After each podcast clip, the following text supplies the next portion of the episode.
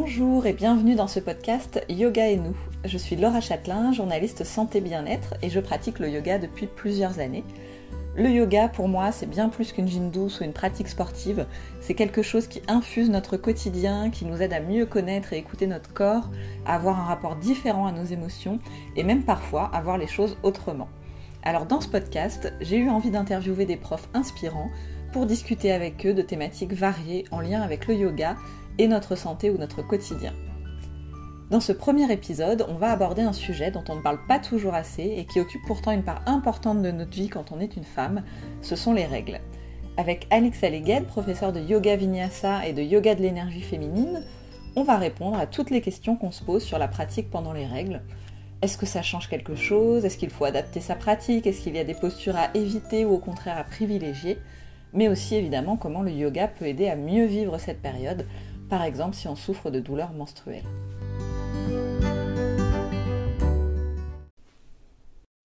Alix, bienvenue. Merci de te joindre à moi pour ce premier épisode de Yoga Avec plaisir.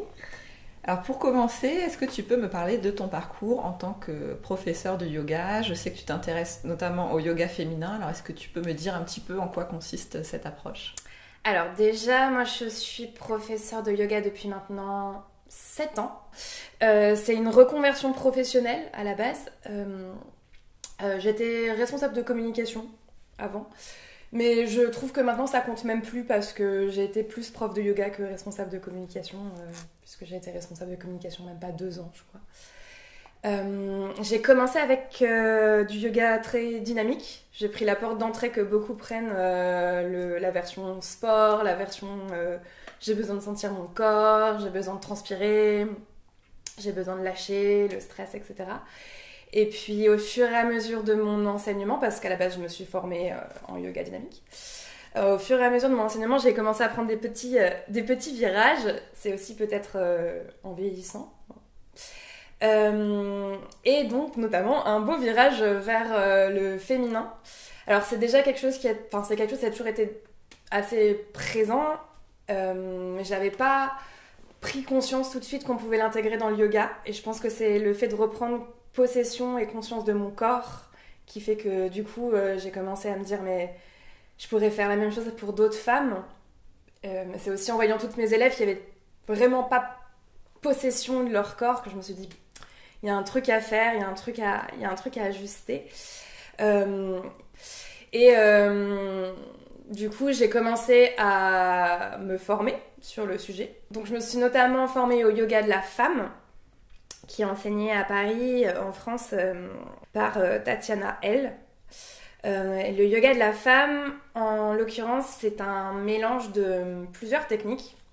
En fait, c'est comme si on avait regroupé toutes les hum, techniques, si je puis dire, de yoga qui pourraient faire du bien aux femmes, mhm. et on les a, on les a mélangées.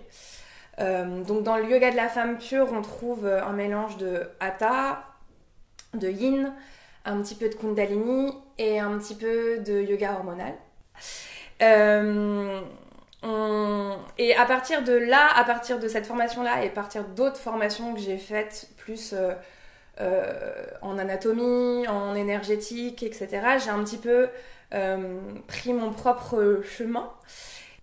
Et euh, j'ai développé euh, ce que j'appelle euh, généralement dans mes cours le yoga de l'énergie féminine. C'est vraiment pour reprendre conscience déjà de son bas du corps, parce qu'en tant que femme, on est souvent coupé en deux et on pense plus à ce qui se passe au-dessus de la taille qu'en bas. Et de se reconnecter avec son bas du corps, son bassin, et surtout de s'y reconnecter de façon positive, ce qui est rarement le cas oui, parce qu'on y pense quand on a des problèmes, c'est ça, quand ça se passe pas bien. Voilà, quand, quand on a mal, quand on a besoin d'aller consulter, quand il faut justement médicaliser. Euh, bah, pendant la grossesse aussi. Oui, quand on est enceinte. Un moment, on se dit, tiens, c'est vrai, il se passe quelque chose. Euh, et les femmes, en tant que femmes, on a aussi besoin de beaucoup d'ancrage à la terre. Euh, ce qu'on fait pas énormément parce que dans notre société on est plus euh, ouf, euh, vers, le, vers le haut dans tout ce qui est cérébral, intellectuel, euh, etc. Donc de redescendre vraiment, de redescendre vers le bas, ceci est un lapsus mais je l'assume, de redescendre dans le bas du corps, de redescendre dans l'ancrage et dans la connexion à son corps et à la terre. Bah alors nous, on va parler donc de comment effectivement renouer avec son corps, avec ce qui se passe en bas. Donc avec le cycle, c'est exactement le sujet qui nous intéresse avec les règles. Euh, mais dans un premier temps, j'aimerais qu'on commence peut-être par répondre à quelques questions pratiques qu'on peut se poser quand on pratique le yoga pendant cette période, et notamment celle des protections. Euh, J'imagine que ça peut arriver qu'on ait peur de, si on pratique avec une serviette, se retrouver avec des fuites quand on fait le chien tête en bas. Alors est-ce qu'il y a des, conseils à donner là-dessus euh, ou pas? Bah, je dirais, euh, enfin, c'est toujours ma réponse que chaque femme est différente et que chaque flux est différent et que chaque cycle est différent. Euh, et de prendre ce avec quoi on est le plus à l'aise. Donc il n'y a pas vraiment de choses mieux qu'une autre. Euh, j'ai vu récemment qu'il y a une marque, alors je ne sais plus le nom de cette marque, je suis désolée, on faudra retrouver le lien, qui vient de sortir un legging comme les culottes menstruelles, mais un legging menstruel. Donc on n'a pas besoin de mettre un sous-vêtement sous le legging pour pratiquer. Euh, donc je n'ai pas testé, mais je trouve que c'est peut-être une bonne clé à aller, euh, à aller explorer. Bah, c'est intéressant en tout cas qu'une marque ait pensé à ça effectivement et tu m'en avais parlé donc j'ai regardé, j'ai ah, réponse. Voilà, c'est la marque, ouais, c'est la marque de culottes menstruelles Réjeanne qui fait ça. Donc en plus ils font des leggings qui sont made in France, c'est toujours bon à prendre. Doublé en coton bio et ça coûte 89 euros. Et voilà, apparemment, ils expliquent qu'on peut le porter soit en complément de ses protections habituelles, euh, soit seul. Euh. Ça peut être une piste à creuser pour celles qui sont adeptes notamment de la, de la culotte menstruelle. Oui, ça peut être rassurant aussi du coup d'avoir les deux. Voilà.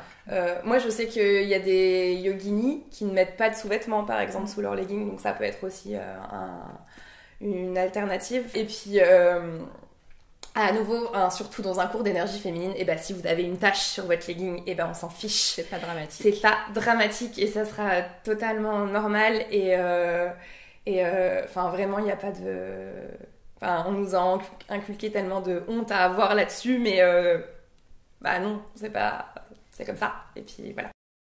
Ensuite, il y a autre chose qu'on entend souvent sur, euh, par rapport aux règles et au yoga, c'est qu'il faudrait éviter tout ce qui est posture d'inversion pendant cette période. On entend par exemple que la posture sur la tête c'est interdit, vaut mieux faire autre chose pendant ce temps-là.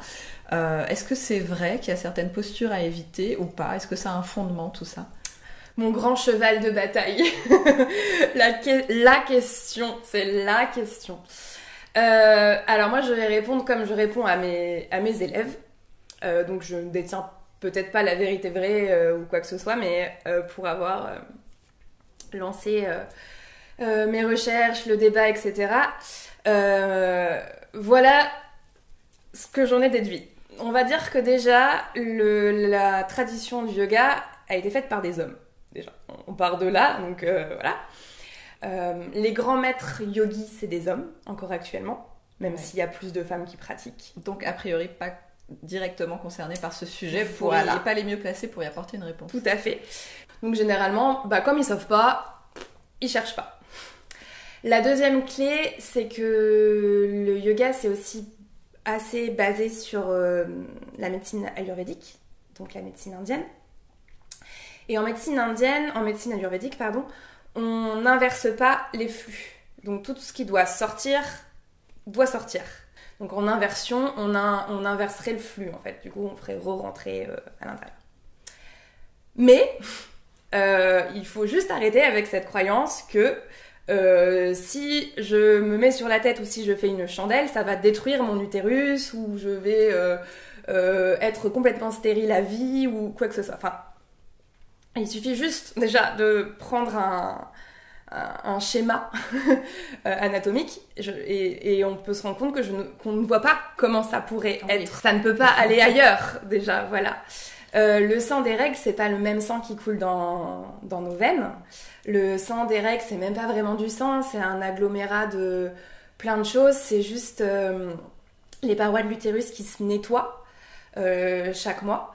Donc globalement, elles peuvent pas retourner autre part que euh, là où elles étaient déjà.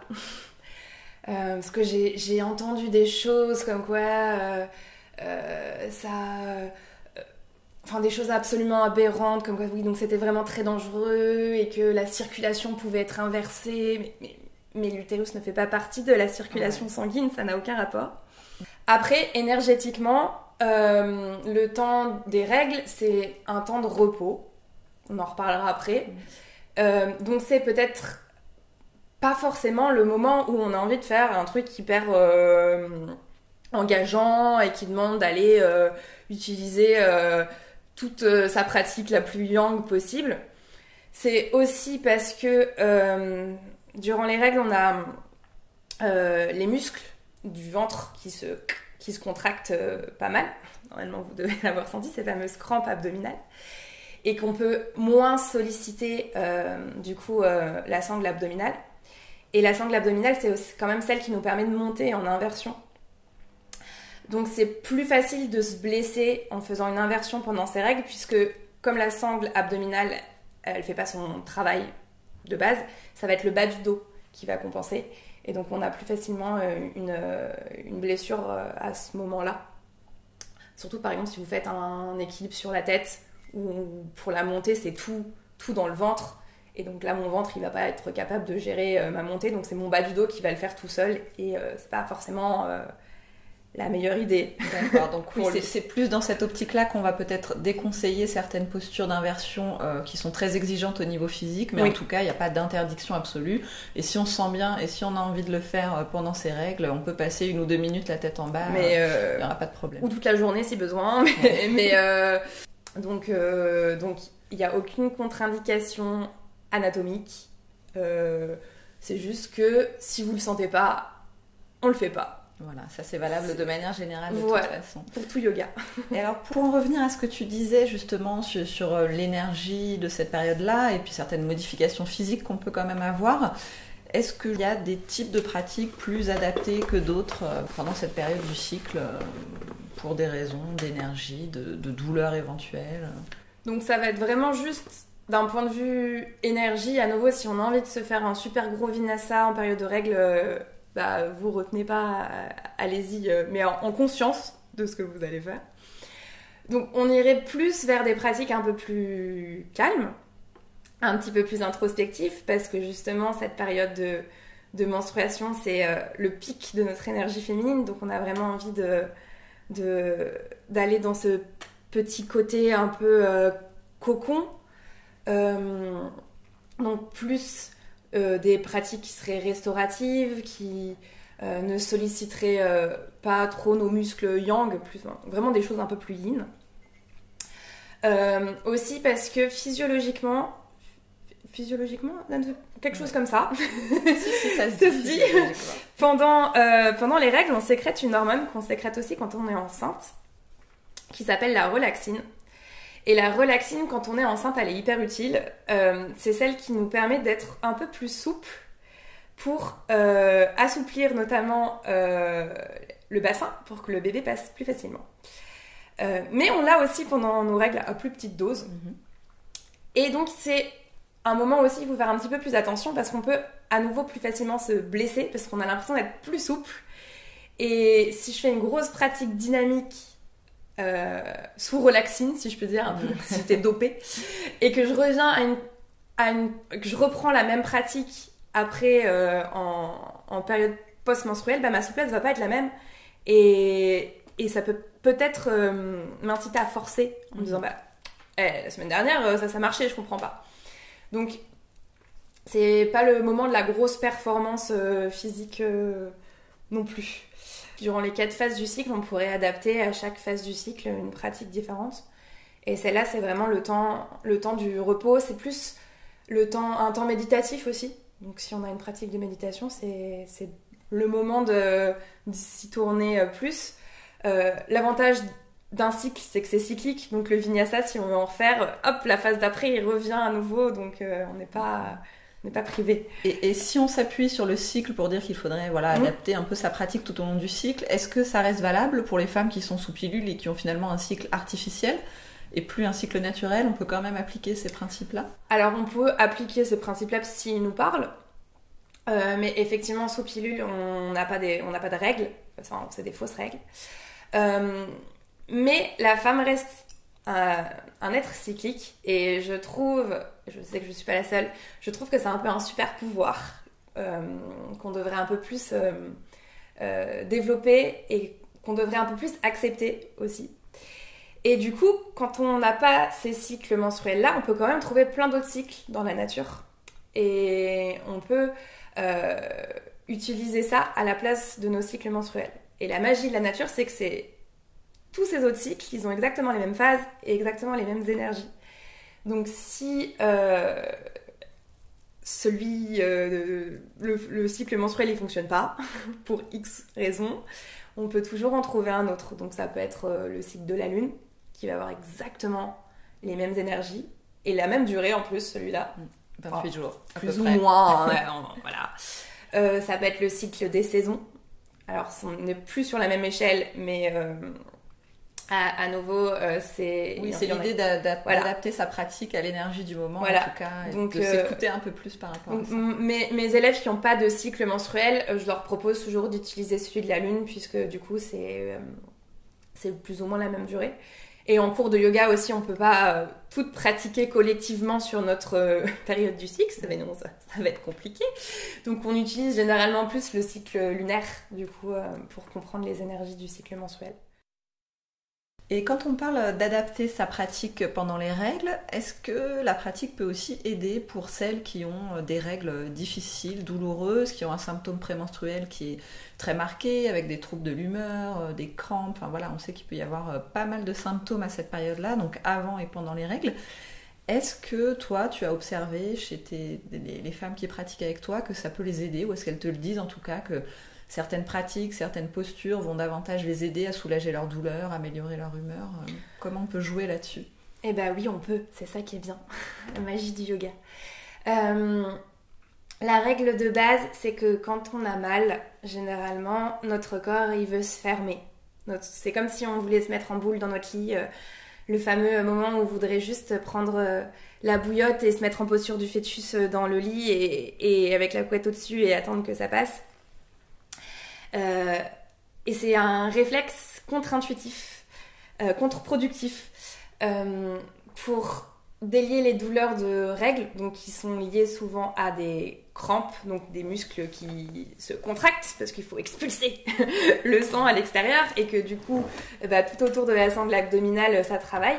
Et bah, pour délier, je vais pas resserrer encore plus. Je vais donc, il faut aller dans autre chose, il faut aller dans des choses qui seront plus dans l'ouverture. Et c'est pas forcément ce qu'on a envie de faire normalement en période de règles.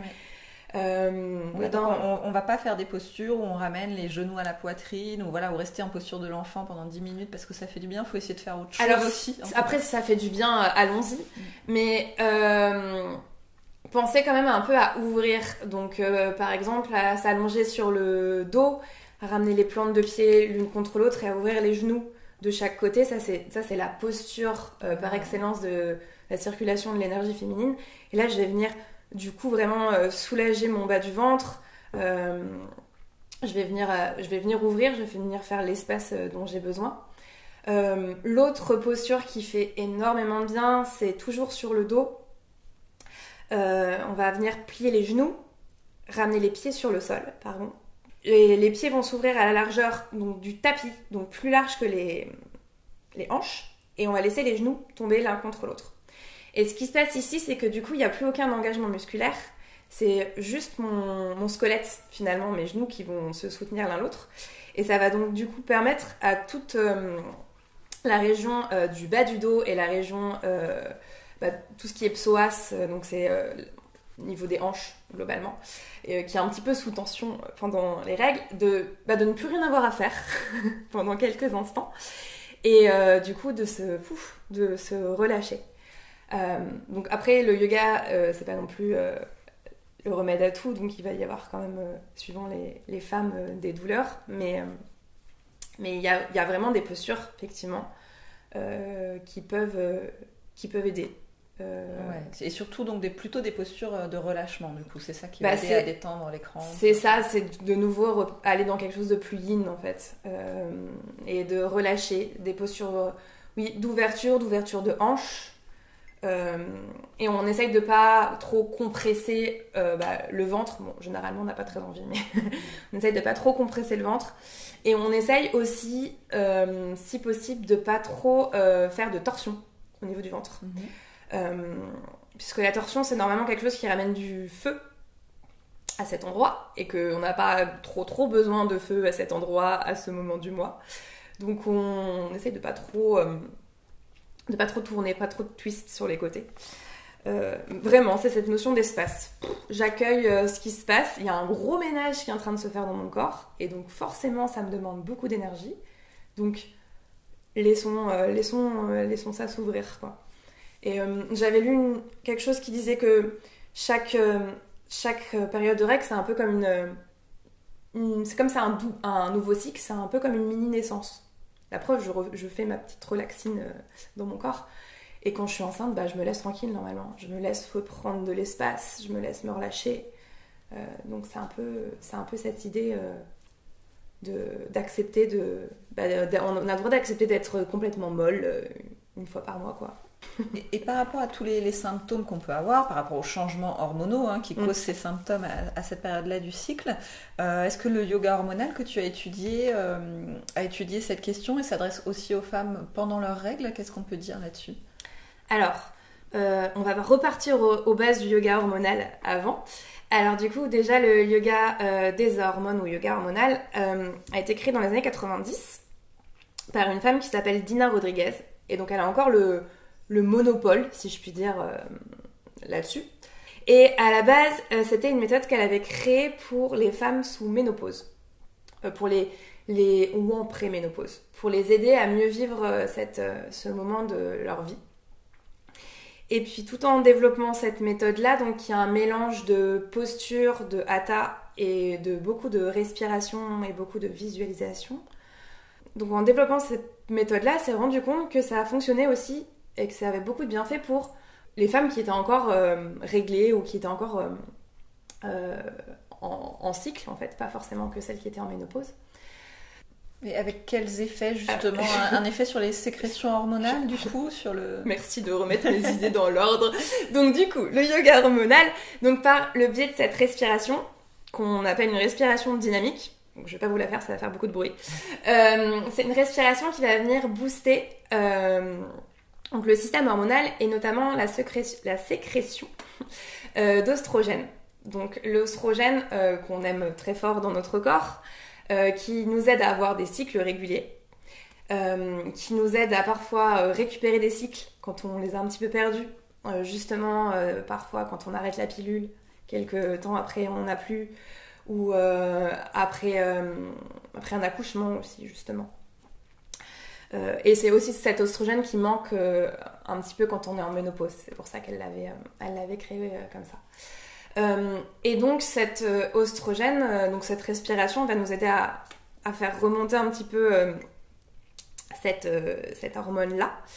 Notre oestrogène, on en manque aussi beaucoup parce qu'on est stressé. Et qu'on sait très bien maintenant que le stress et que la vie stadine et que tout ce qu'on mange et tout ce qu'on absorbe de toutes les façons possibles et imaginables, ça a un effet sur nos hormones et donc sur les hormones féminines. Et euh, donc on va voir les avantages de cette respiration, puis on va voir les avantages aussi d'avoir une pratique qui détend. Et donc forcément, euh, quand on commence à lâcher un peu plus, on, ce stress euh, s'en va un peu et euh, notre système hormonal y refonctionne un, petit, peu, euh, un petit peu mieux. D'accord. Ça, veut dire que, par exemple, si oui, si on a tendance à avoir des cycles irréguliers, on peut espérer, en pratiquant euh, ce type de yoga, voir un effet là-dessus? Alors oui. Par contre, du coup, c'est une pratique qui demande beaucoup d'engagement parce qu'il faudrait la faire tous les jours. et dans le système de Dina Rodriguez, il faudrait faire toute la séquence. Parce qu'en fait, c'est une séquence qui est codifiée. Il faudrait faire toute la séquence tous les jours. Bon, alors, il faut un peu de temps.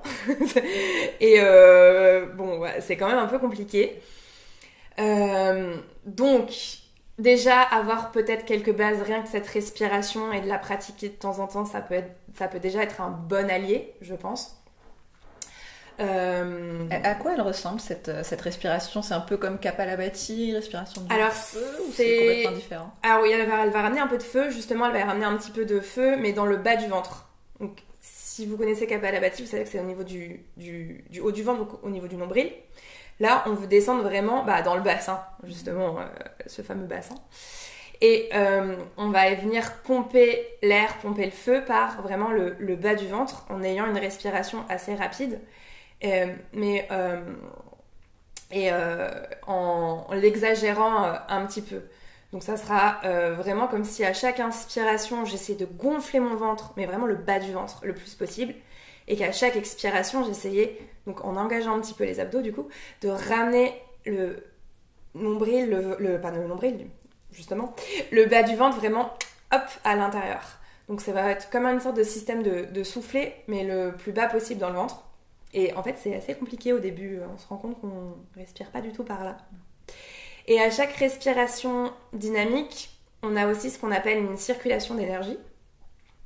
Donc la circulation d'énergie, donc elle est dans le yoga hormonal. C'est une technique euh, énergétique tibétaine qui consiste à se concentrer sur un endroit du corps. ça pourrait être aussi un, objet si vous avez envie, mais bon là, en l'occurrence, ça serait un endroit du corps. Et d'y envoyer l'énergie grâce au souffle.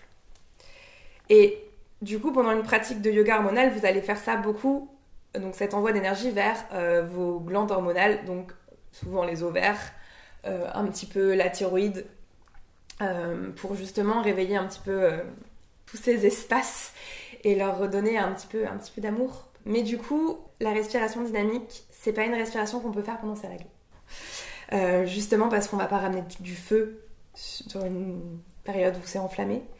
Et aussi parce que pendant les menstruations, le taux d'oestrogène descend. C'est ça qui déclenche les règles, justement. Et donc, du coup, on va pas ramener de l'oestrogène à cette période-là.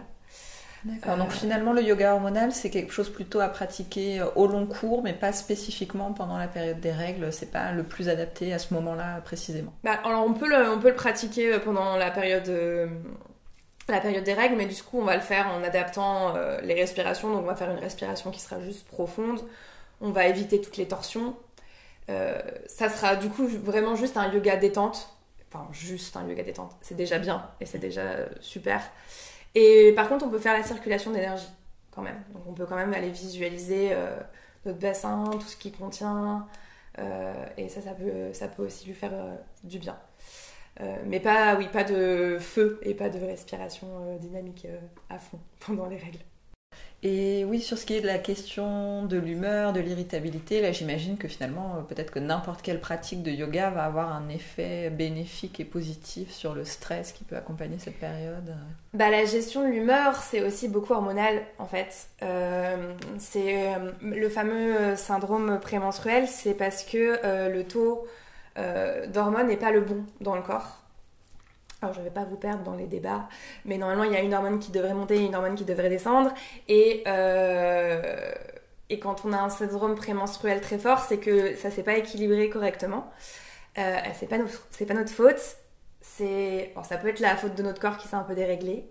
Ça peut être la faute euh, de toutes ces hormones de synthèse qu'on ingère euh, à longueur de journée. Et du coup, effectivement, en régulant nos hormones, on peut aussi jouer, euh, on peut aussi jouer sur euh, l'humeur. Euh, et après, pour tout ce qui est syndrome prémenstruel, il y a un autre outil qui est absolument magique, c'est la naturopathie. Parce que grâce à certaines plantes, grâce à certains compléments alimentaires, on peut aller jouer aussi un peu sur les hormones. mais déjà de remettre un peu de conscience et un petit peu d'amour dans cet endroit, ça peut aider. Énergétiquement, le syndrome prémenstruel, c'est un refus de la féminité c'est que j'ai pas envie d'être une femme, j'ai pas envie d'avoir mes règles. C'est énergétiquement, hein. vous faites ce que vous voulez de cette info. Euh, j'ai pas envie d'avoir mes règles, donc du coup je, je bloque.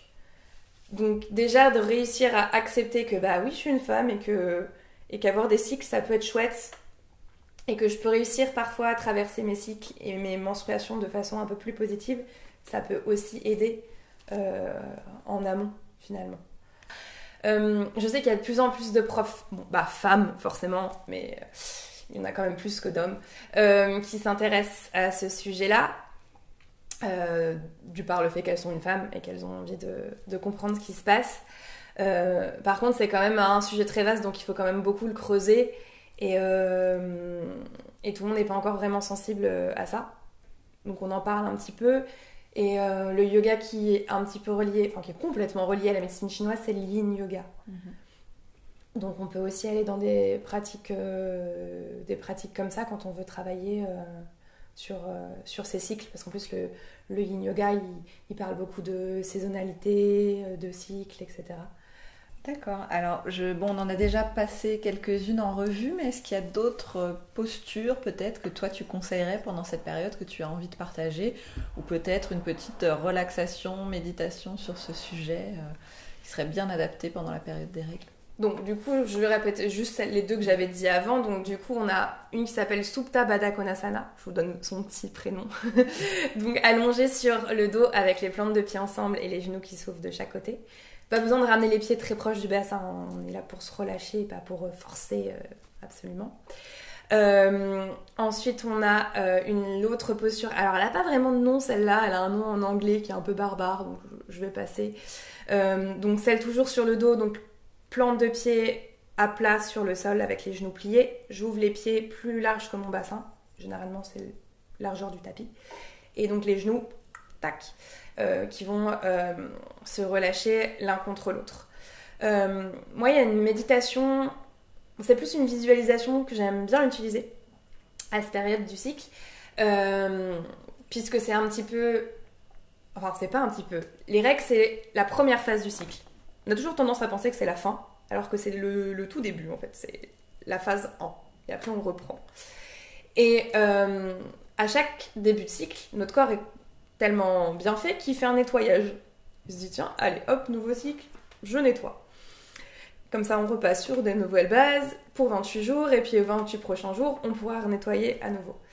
Et hum, les méditations, les visualisations qui peuvent être euh, intéressantes à cette période-là, c'est de justement euh, visualiser ou manifester un petit peu euh, tout ce qu'on voudrait voir s'inscrire euh, dans ce cycle qui arrive. Donc juste les 28 prochains jours.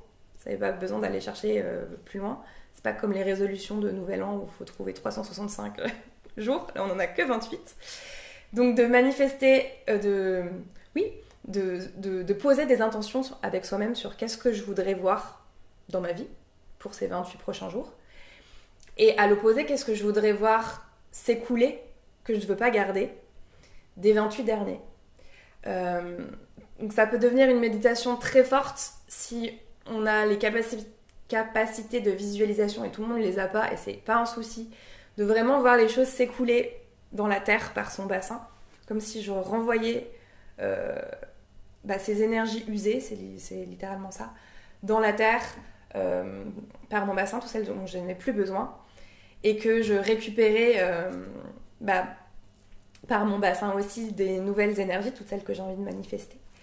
Euh, après, chacun, enfin chacune, chacune fait sa petite, euh, sa petite magie à elle, mais c'est toujours assez fort de faire ce petit nettoyage énergétique à cette période du mois. Parce que physiquement, c'est ce qui est déjà en train de se passer, donc pourquoi ne pas l'engrammer aussi dans, notre, dans notre énergie et dans notre tête Effectivement, c'est une belle idée euh, voilà, pour accompagner cette période. Euh, si on veut méditer euh, spécifiquement justement à cette période du cycle et adapter un petit peu sa pratique. Bah, surtout que c'est la période du cycle où la méditation est, c'est vraiment le bon moment de méditer.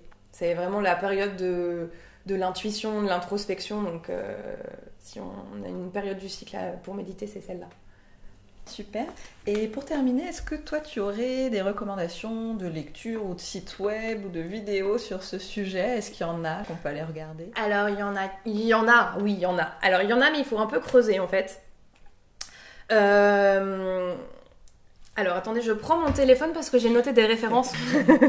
Euh, bah, déjà, euh, la, la, base peut être d'aller regarder vers le livre de Dina Rodriguez sur le yoga hormonal, qui est souvent en rupture de stock. Donc il ah, faut. On peut le trouver d'occasion. On peut le trouver d'occasion, oui, c'est ça. Et il faut des fois. Il relance la machine régulièrement. Donc euh, voilà, qui s'appelle euh, Yoga pendant la ménopause. Même si vous n'êtes pas ménopausé, ça, ça, fonctionne quand même. C'est la, la, séquence euh, vraiment de base. comme j'ai parlé d'elle, je trouve ça normal de rendre à César ce qu'il faut rendre à César. donc on a le yoga de la femme de, de Tatiana L, qui est un livre qui propose plusieurs séquences euh, de yoga de la femme. Euh, sur plusieurs thèmes. Donc, il y a d'ailleurs les, thèmes des quatre phases euh, menstruelles. on a suivant les humeurs, suivant les jours de, de, la semaine, j'allais dire, pas du tout. les, moments de la journée, voilà, je vais y arriver. donc ça, ça serait pour les choses un peu accessibles. Et le problème, c'est que après, quand on commence à creuser, ça devient très technique. Très technique. Donc j'ai quand même quelques pistes si, vous avez envie de creuser, mais il faut parfois s'accrocher un peu. donc dans la transition, c'est la transition. On n'est pas encore très technique, mais ça commence à l'être un peu. on a ce best-seller qui s'appelle Lune Rouge de Miranda Gray. Euh, Miranda Gray, c'est la première euh, qui a été décortiquée les quatre phases euh, menstruelles de la femme et qui a été décortiquée l'énergie qu'il y avait à chaque phase menstruelle de la femme. Donc c'est la première à avoir écrit noir sur blanc, reposez-vous quand vous avez vos règles. Mais ça, ça commence à être déjà un peu plus ça déjà plus énergétique, plus conceptuel. Il faut déjà avoir envie de partir dans cette approche, dans ce cheminement-là. Ok, ben, de, toute façon, je vous mettrai toutes les références voilà. Euh, voilà, sous, le, sous le podcast. et après, en dehors des livres, euh, moi, il y a deux femmes qui font un travail que j'aime beaucoup. Euh, elles se sont groupées sous un nom qui c'est Moonrise Circle, c'est des françaises, et qui font régulièrement des formations en ligne, donc qui sont adaptées à tout, hein, que ce soit professionnel ou pas, sur sur le cycle menstruel. D'ailleurs, ça s'appelle les quatre lunes, donc les quatre, euh, quatre phases. Et euh, c'est une très bonne euh, base de début. Alors, ça demande un peu d'investissement parce qu'il y a quelques. Enfin, ça dure un peu longtemps. Mais par contre, c'est des clés qui sont. qui devraient être enseignées à tout le monde. Et oui, c'est des formations accessibles à tous, pas seulement aux profs de yoga. Non, non, non. Bah, il faut être un petit peu sensible forcément à ce sujet-là. mais mais je la trouve vraiment très bien faite parce qu'elle parle de chaque phase du cycle menstruel d'un point de vue anatomique, hormonal, énergétique. Il y a même un petit peu de euh, sociologie, pourquoi on a un problème avec certaines euh, phases et pas d'autres. Et, euh, elle fait beaucoup... enfin, on creuse, on creuse sur soi-même là-dessus. Et après, pour la dernière référence, parce que bon, il faut quand même que je la donne, hein, bon voilà, donc spoiler alerte, euh, breaking news, vous êtes les premiers à le savoir, je suis en train de plancher sur un livre de yoga et menstruation, yoga et phase du cycle, justement. Super, bah écoute, merci pour cette exclusivité. Exclusivité mondiale. donc là, tu es en pleine écriture. voilà, c'est ça. pour faire quelque chose justement d'accessible. Euh, ouais, un livre grand public euh, dans lequel on pourrait trouver des informations. C'est ça, et de se dire tiens, euh, j'ai mon syndrome prémenstruel qui m'embête un petit peu, j'ouvre à la page syndrome prémenstruel et est-ce qu'on pourrait pas me proposer une séquence qui pourrait m'aider? Donc, donc voilà, j'en suis là. je n'ai pas de date à vous donner, mais D'accord, bah écoute, on suivra ça. voilà. Bah, merci beaucoup pour ces références. Et alors, en attendant, celles qui veulent peut-être, euh, qui sont à Paris et qui veulent découvrir le yoga de l'énergie féminine avec toi, où est-ce que, où est-ce que tu donnes euh, des cours euh, sur ces thématiques-là? Alors, du coup, alors bon, je vais vous donner déjà la version en ligne parce qu'on ne sait pas ce qui se passe actuellement. C'est vrai, c'est vrai. Dans le monde d'aujourd'hui, ça va sûrement être très utile. Dans le monde d'aujourd'hui. J'ai plusieurs, euh, plusieurs cours en ligne d'énergie féminine euh, sur mon site internet. D'accord, donc je remettrai donc, euh, voilà. référence. Et après, je donne donc dans la vraie vie, dans des vrais studios. quand on peut. Quand on peut, des cours d'énergie féminine. Alors j'en ai 3 à 4 par semaine.